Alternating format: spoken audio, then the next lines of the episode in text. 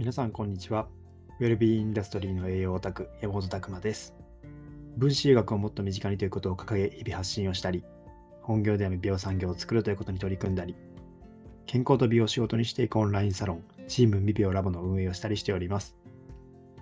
この配信では私、山本が、毎週月曜日の21時から開催しております。管理栄養士も知らない未病予防栄養学勉強会にて語りきれなかったことや、分子栄学を学ぶ上で役立つ知識、日々を持っていることを発信しております。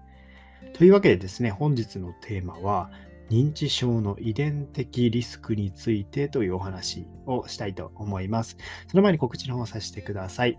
今週ですね、えー、明日になってきましたけども、9月30日木曜日のですね、21時からミューラボ勉強会というのを開催いたします。まあ、こちらはオンラインサロンの中でですね、月2回開催しているイベントになるんですけども、まあ、日頃月曜の夜にやっている無料の勉強会では語りきれないようなですね、分子学のマニアックな内容っていうところ、前半の部分僕の方から話させていただいたりとかですね、あと後半の方はですね、まあ、このオンラインサロンの中には、まあ、健康と美容を仕事にしていくってテーマがあって、えー、その中でですね、チーム未病コースというのがあるんですけども、まあ、こちらは具体的にこう、それをですね、実現するために行動していきましょうというようなコースなんですよね。まあ、その中で活動されております方々からのお話があったりするという、そういった勉強会になります。毎回満足度の高い勉強会なので、えー、今回もどんな話しようかなって思ってるんですけども、えー、まあ、前半の方ですね、えー、今回僕の方からは、この分子栄養学っていうのを学び始める人向けのお話になってくるかなと思います。えー、そこで、まあ、押さえておいた方がいいようなポイントをですね、まあ、過去やった内容とかから、えー、抜粋してですね、ここはもうせめてえー、初めに押さえておいた方がいいよ、理解するように心がけた方がいいよみたいな内容をですね、えー、お話ししたいと思います。まあ、この勉強されてる方ですね、たくさん増えてきてると思うんですけども、じゃどこから手をつけるのかっていうところですよね。ま、非常に難しいと思います。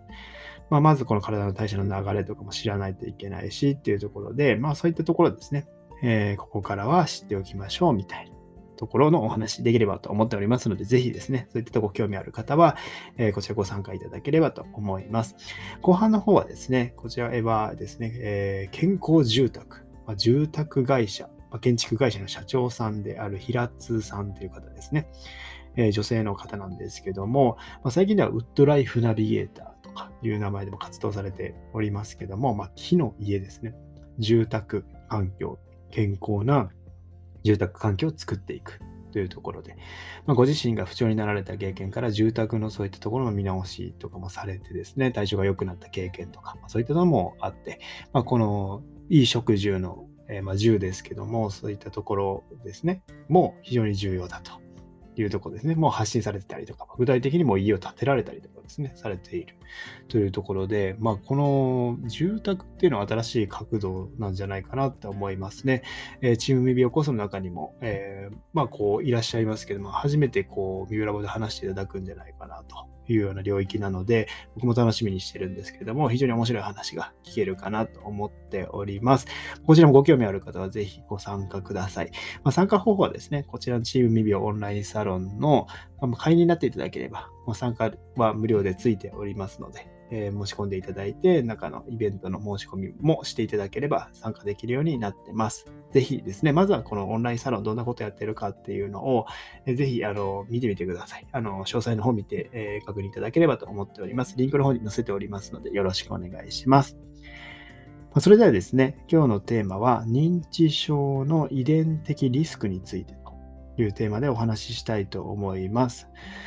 これは言っってなかったような気がするんですけども、まあ、ちょっと最近ですね、なんかこうテーマを考えたときに、あ、これ、あ、昔言ってたなみたいな ところとかが、えー、あったりするので、まあ、おそらく言ってなかったような気がするんですけどっていうようなところなので、言ってたらすいません。ごめんなさい。えー、っと、まあ、アルツハイマーですね、認知症の遺伝的要因っていうところで、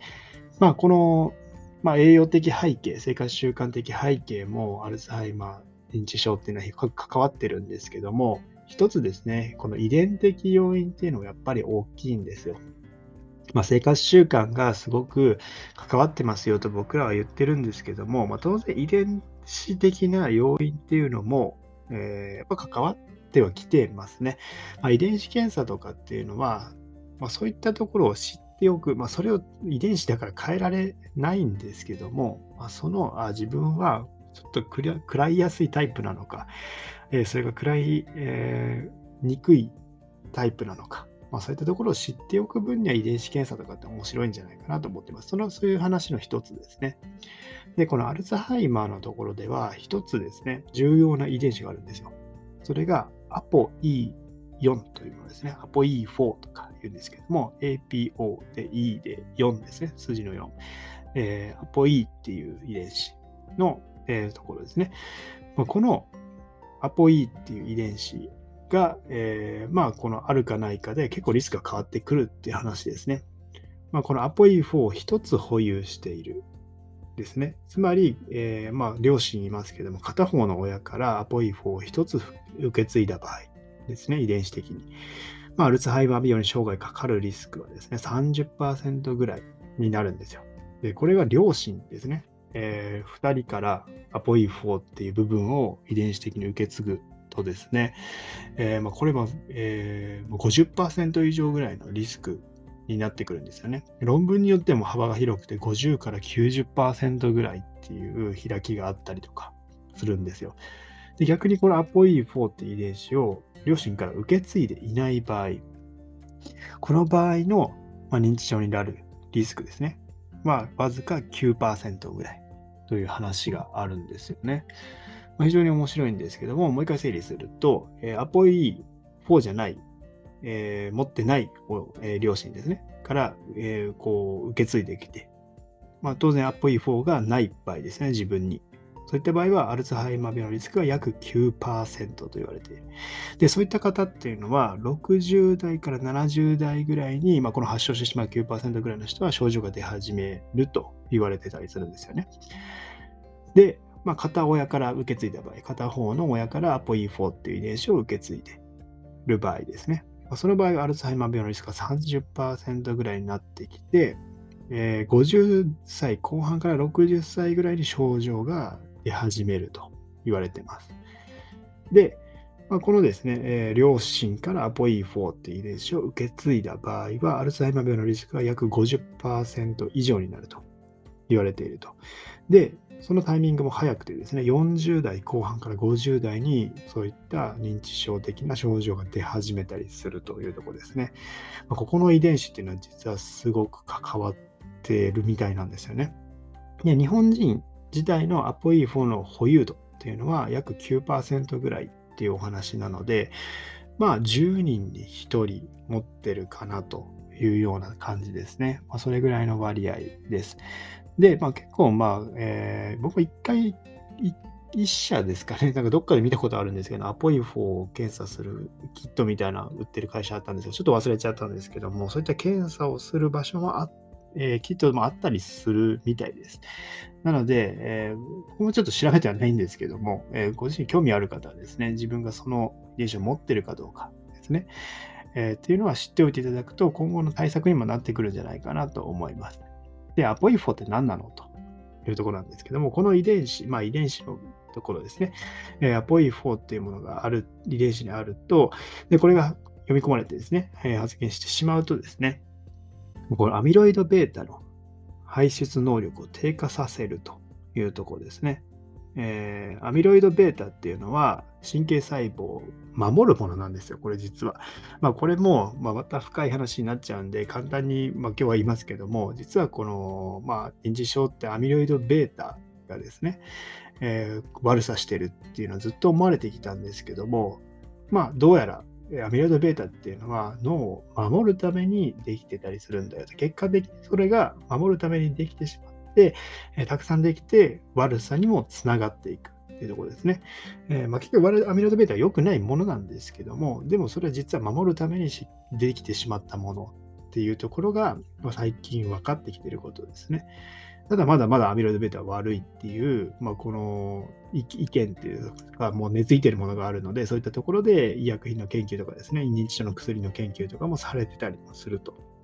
いうところはあるみたいですけども、まあ、そういったアミロイド β の排出能力、まあ、これを分解していかないといけないですね、やっぱり。えー、そういったところを低下させたりとか、また細胞核、まあ、遺伝子の部分に入り込んで、非常に DNA とこう結びついたりしてですね、えー、まあこの遺伝子から読み込む時なんですけども、まあ、読み込んでタンパク質、酵素タンパク質を遺伝子から読み込んで人間は作ってるんですよね。まあ、そういった関連タンパク質の生生産をですね、読み込みを低下させたりとかしてしまうので、やっぱりここの遺伝子発現が弱ってきたりとかっていうのに、この遺伝子もつながっちゃってるというところですね。あとは、アポ E4 っていうのは、この長寿遺伝子、サーチュイン遺伝子、まあ、あの、NMN の話をしたえー、ポッドキャストの会に多分話してると思うんですけど、サーチュン遺伝子、長寿遺伝子ですね。まあ、こういった、この分子をね、えー、作る遺伝子に関わってしまって、それに良くない作用を及ぼしたりとか、したりとかですね。まあ、サーチュン遺伝子って、この抗アルツハイマー病にも効果あると言われているので、それを止めてしまうので、アルツハイマーのリスクを上げてしまうというわけですよね。であとは、